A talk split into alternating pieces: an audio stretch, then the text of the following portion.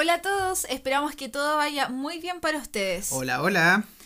Ari, ¿recuerdas qué fue lo que hablamos la última vez? Sí, el mensaje central fue que debemos recordar que Dios pensó y que Dios también diseñó las relaciones amorosas. Dios creó a un Adán y a una Eva. Exacto, Dios pensó las relaciones desde un comienzo de la creación y esto nos hace pensar que las relaciones amorosas ocupan un lugar muy importante en la agenda de Dios para nuestras vidas. Por lo que podemos entender de esta misma convicción es que relacionarnos con el sexo opuesto es algo natural y bueno. Cierto, es bueno. Pero eh, es importante entender que eh, estas relaciones existen en un tiempo ideal. Que hay un tiempo ideal para las relaciones. Porque ¿quién no ha sido víctima alguna vez de una relación que parecía real, que parecía buena y que parecía incluso hasta eterna, pero que finalmente también fracasó. Quizás sí, quizás no, o quizás incluso estás en este momento en una relación así, que parece que no va a ningún lado. Y lamentablemente la sociedad como que también nos impulsa a esto. La verdad es que es como un bombardeo diario. Yo no puedo dejar de recordar que cuando tenía apenas 5 años, la mamá de mi amiguito de kinder como que nos impulsaba a hacer pololos. No sé si escucharon bien, pero yo tenía solo 5 años y aunque digan, uy, qué inocente o qué tierno, una relación de pololeo, como lo llamamos en nuestro país, no tenía nada que ver con nuestra edad, pero lamentablemente es lo que vemos y hacemos en nuestros tiempos ya que existiendo un poquito de afecto o un indicio de que hay una atracción por otra persona, como que todos nos dicen que tenemos que lanzarnos a empezar una relación, un pololeo, incluso hay algunos más atrevidos que nos incitan a tener un encuentro sexual casual con alguien. Sí, eso hoy en día es muy común y es muy importante afirmar, Pau, que nosotros realmente creemos que Dios tiene un orden con relación a las relaciones amorosas, que estas no deben ser en cualquier momento. Y mira, te voy a compartir un versículo que, precisamente eh, habla de esto.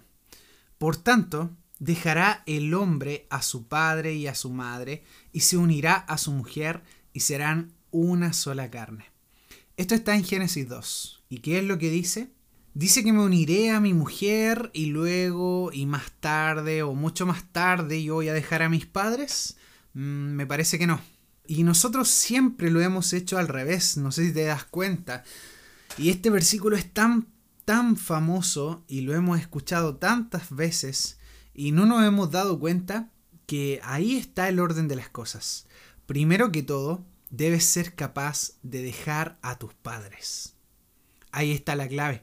Debes ser alguien maduro o que inicie este proceso de madurez, alguien que realmente pueda valerse por sí mismo, alguien que realmente pueda ser capaz de formar una familia, alguien que pueda formar un nuevo hogar, alguien que pueda ser el hombre que esa mujer realmente necesita.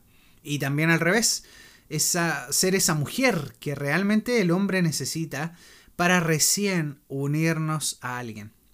Y nosotros lo hemos entendido tan mal, pero ese es el orden. Dejará el hombre y la mujer a su padre y a su madre para unirse a esa persona que Dios tiene preparada.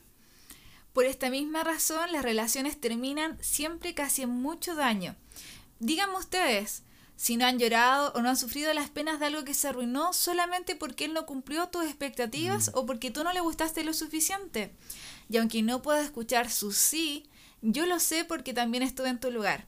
Y ya casada puedo entender que ese tiempo de espera era muy valioso para autodescubrimiento personal, para también formar relaciones de amistad con otros chicos, para yo poder entender qué era lo que quería en un hombre.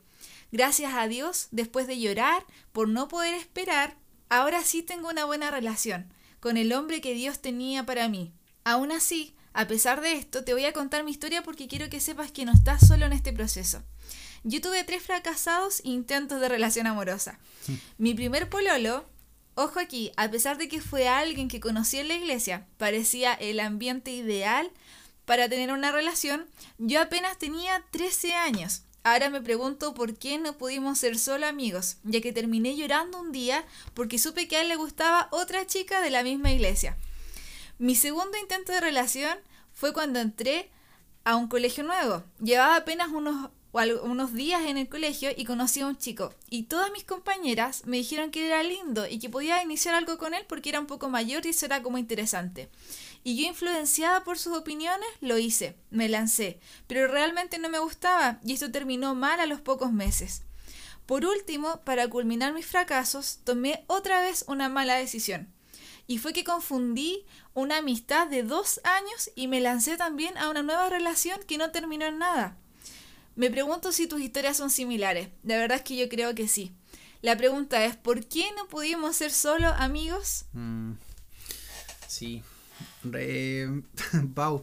Bueno, yo creo que todos tenemos nuestras historias y también las hemos tenido lamentablemente desde muy niños, desde muy pequeños, por lo mismo que hemos hablado anteriormente. Lo importante es, como dicen nuestros amados pastores, aprender de los errores de otros.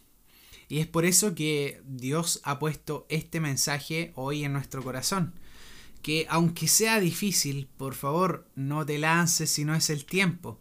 Espera realmente el tiempo de Dios. Date cuenta si estás en ese inicio de madurez para poder formar algo bajo la idea de Dios y bajo el plan de Dios. Porque déjame decirte que no vas a encontrar nunca un mejor plan que ese, que el plan de Dios. Y si estás precisamente en este momento pasando por esto, te puedo decir que nuestro Dios realmente puede ordenar todas las cosas y puede ponerlas también en el lugar preciso y en el lugar que corresponde. Ese es nuestro mensaje para el día de hoy. Si necesitas por favor que, que te ayudemos con oración, escríbenos, dinos por favor. Como ya te hemos dicho, realmente nuestro Padre también está preocupado de esto. Que tengas un muy buen día. Dios está contigo.